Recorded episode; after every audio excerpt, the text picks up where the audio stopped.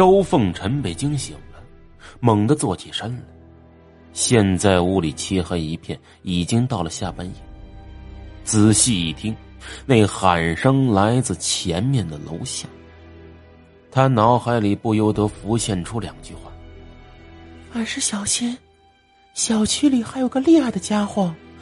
如果半夜有人喊你名字，千万不能答应。”我靠，还真有人喊名字。可是这宋晓峰是谁呀？宋祖德他弟弟？不能吧！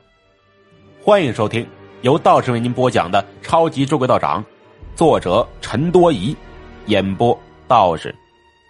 第二十二集，他下了床，赤着脚拉开卧室的门，悄悄往阳台走去。刚走到一半，下面二楼传来一阵玻璃摩擦声。然后，一道睡意朦胧的声音不耐烦道：“谁呀？喊我干什么？” 楼下传来一道女人的奇怪笑声，随即越来越远。宋晓峰，好像是楼下三个新邻居当中的男孩子。周凤成感觉不太妙，见死不救可不行，连忙冲向阳台，打开玻璃窗往下一看。弯月西斜，大地一片冷清，楼下静悄悄的。一楼老太太剥的一堆花生壳被风一吹，滴溜溜的乱滚。附近没有半点异常。咔嚓，二楼的玻璃窗又关上了。宋晓峰郁闷的嘟囔着：“大晚上的，可神经病啊！”周凤臣疑惑了。刚才那阵声音绝对不是人类的声音，可是宋晓峰一点事没有，那这邪宗这么做有什么意义呀？他想了想，打开房门下了楼，在四周转了一圈，又观察了一下二楼窗户，最后伸手探风嗅气，隐约的觉着刚才的女人煞气十足。比他最近见过的两只鬼加一起都要厉害的多。这个人难道就是那个厉害的家伙？这时候，他随意的往一楼老太太家看了一眼，不由得一怔。那小姑娘瘦小的身子正站在房檐下的黑暗中，瞪大眼睛看着地面。你要不仔细看，是真看不见。你怎么不睡觉啊？周凤臣问。那小姑娘不理他，嘴里嘀嘀咕咕的，不知说什么话。周凤臣靠近一些，只听小姑娘不断重复一句话：“他又出来了，他又出来了。”谁又出来了？周凤臣好奇的问：“难道你看着他了？”小姑娘抬头看着他，冷冷说。你不睡觉下来干什么？啊，这周凤臣愣了一下，说：“啊，睡不着，下来溜达溜达。”你命真够硬的。小姑娘瞪了他一眼，转身回屋，砰的一下关了房门。周凤臣眨着眼，感觉这小姑娘和她奶奶都有点问题，太莫名其妙了。再次四处看看，转身上楼。第二天早上，赶到小排档的时候，老板娘和老李他们又已经到了。四个人看他的眼神感觉怪怪的，怎么像是看动物园里的熊猫一样？周凤臣不由得心里一毛，不是这这这什么表情啊？嗯，你们怎么了？老李和两个妇女帮工对视一眼，一脸暧昧的去了厨房。老板娘今天打扮非常明艳，脸色有些红，走过来抓住他的手说：“小周，把你这身衣服给扔掉吧，太土了。姐姐给你买了新衣服。”说着，从收银台后面拿出几个包袱袋，里面是两套皮衣、皮裤、高脚靴子，配合你的本事，绝对酷毙了。过分的热情弄得周凤臣心里怕怕的，干巴巴的说。你没事给我买衣服干啥？还还没到工资的日子吧？老板娘凑近小声说：“姐姐喜欢你啊，想把你吃了呢。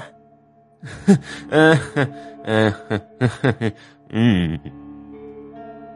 周凤臣拉开距离，嘴角笑了笑，无言以对。老李三人这时候从厨房探出头，古怪的笑着说：“让你换你就换上呗，你你怕啥呀？是不是？你换上我们瞅瞅，是吧？”老板娘也说：“是啊，你是咱们店的大功臣，该给你奖励的，快点换上，姐姐看看合不合身。”那你们这么说，我就不客气了啊。周凤臣也是个厚脸皮，哎，说起来。从小到大没穿过新衣服，都是老爹剩下的。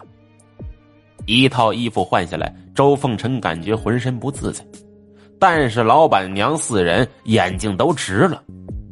周凤臣本来就身材挺拔，如今一身皮衣皮裤，加上长相飘逸，身材白皙，给人一种酷酷的感觉。哎呦，我的天哪！真没看出来，肖总能这么帅。哦呦！这衣服一穿上，跟换个人似的。哎，你瞅我好不好看？好看。老板娘说：“这几人七嘴八舌的夸赞起来。”哎，客气了，客气了啊！我就一土老帽，谢谢老板娘。周凤臣谦虚的摇摇手。这个人吧，都有真香定律的。说归这么说，你想啊，这皮衣穿上，它热不热呀？那皮裤是更别提了。就这么穿个十分钟都能大汗淋漓，可是这周凤臣呢，愣是干了一天活没舍得脱下来。晚上小排档早早没了客人，可以下个早班。周凤臣从厨房出来，看了眼双目如水、欲言又止的老板娘，胸口一跳，抓起另一套衣服就跑。呃，我要下班了啊，再见。身后传来老板娘气急败坏的声音：“死小周！”姐姐准备带你出去吃西餐呢。晚上八点左右，正是这条街上最热闹的时间段。小买卖、地摊夜宵摊那是非常多。周凤臣逛了一圈，买了串糖葫芦，边吃边赶向出租屋。到了那条小巷子附近时，感觉不太对。这巷子口停了三辆警车。外面围满了人，巷子里还时不时有警察进进出出。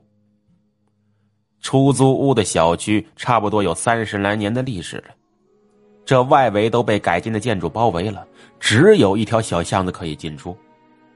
这样说来，是小区出事了。周凤臣皱了皱眉，挤进人群往里看。